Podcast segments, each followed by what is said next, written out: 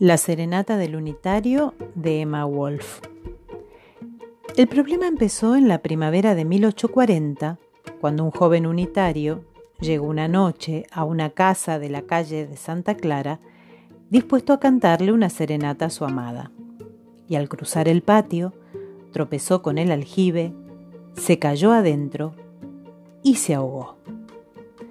Pese a que aquel Buenos Aires, aquella noche, aquel patio y aquel aljibe estaban iluminados por una enérgica luna llena. Desde entonces, cada vez que la luna estaba así, llena, el fantasma del unitario reaparecía. Saltaba la verja, cruzaba el patio, se llevaba por delante el aljibe y caía dentro con guitarra y todo. La familia de la casa se molestó bastante con el asunto. Cada 28 días se escuchaban los pasos del fantasma, después el toin que hacía su cabeza al chocar contra el brocal del pozo, un insulto, un ah que se perdía en las profundidades, un splash y un glu glu glu glu glu glu acompañado de un chapoteo. El glu glu glu y el chapoteo no paraban hasta que alguien salía al patio, echaba el balde al fondo del aljibe e izaba al fantasma hasta la superficie. Aparecía en un estado lamentable, aferrado a la soga como un mono rencoroso y chorreando, obviamente, agua. El otro lo flechaba sin vueltas y el espectro se iba echando maldiciones. Pasó el tiempo. La misma Delfina, tan desconsolada al principio por la pérdida de su novio, tuvo que reconocer que era un plomo. Cuando se acercaba la noche de luna llena, empezaban las discusiones. Yo lo saqué la vez pasada. Ahora te toca a vos. No, no, no, a vos. Un tío cura roció el patio con agua bendita y abundantes rezos en la esperanza de no verlo más, o al menos por un tiempo. No dio resultado. Puntual como la luna misma, el espectro siguió presentándose en el patio con su intolerable rutina. Pasó una generación o dos. Los descendientes de aquella familia heredaron la casa y el fantasma con la guitarra. Dos tías solteras que no dormían nunca se ocuparon del problema en 1872. Como eran supersticiosas y entendían de hechizos, desparramaron orégano fresco sobre la tumba del unitario. El orégano, se sabe, ayuda a los muertos a dormir apaciblemente. No a este, como se comprobó enseguida.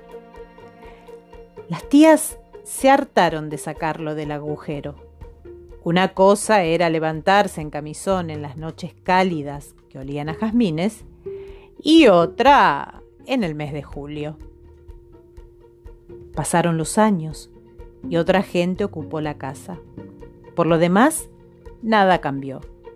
Luna llena, patio, aljibe, splash, glu glu glu glu. Uno que se levantaba, balde, insultos, y nadie pegaba los ojos esa noche.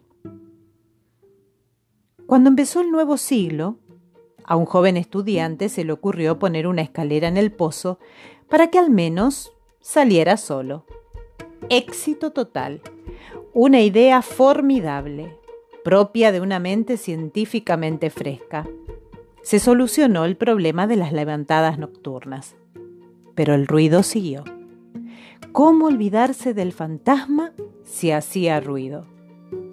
Aunque nadie dejara ya la cama, se mordían las uñas esperándolo. Si por algún motivo se demoraba, consultaban los relojes con ansiedad. Si en la cadena de sonidos faltaba alguno, el desvelo era total. Alguien llegó a calcular por el estrépito de la caída cuánta agua había en el aljibe. Este mes no llovió nada, decíase alguien. En el año 1935 ocupó la casa una familia de inmigrantes. Era gente trabajadora y sencilla. Lo que menos necesitaban era un aparecido que les estropeara el sueño. Pusieron un cartel en el patio que decía, peligro, a 50 centímetros, pozo, y una flecha para que no quedara ninguna duda. Tampoco dio resultado. Se caía igual. Pasaron muchos años más. A fines de la década del 60, los nuevos dueños instalaron en el patio un poderoso foco de luz de mercurio. Iluminaba el aljibe con luz de día, así que el fantasma tenía que verlo o verlo. Como si nada, no lo vio.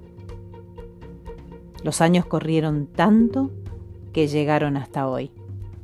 Hace 15 días, la nena que ahora vive en la casa escuchó que sus padres discutían una vez más el problema del fantasma.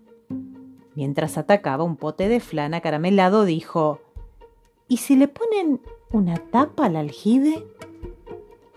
Los padres se miraron. No lo podían creer. ¡Oh, Dios! Estaban emocionados. Se abrazaron. ¡Aleluya! ¡Salvados! Era el fin de sus padecimientos. Llorando, besuquearon a su inteligente hijita como si acabara de descubrir el agua potable. La nena no entendía nada. Dijo solamente, ¿Hay más flan? Así terminó el problema que había durado un siglo y medio. El fantasma ya no se cae. Ahora se sienta en el borde del aljibe y canta, que es peor.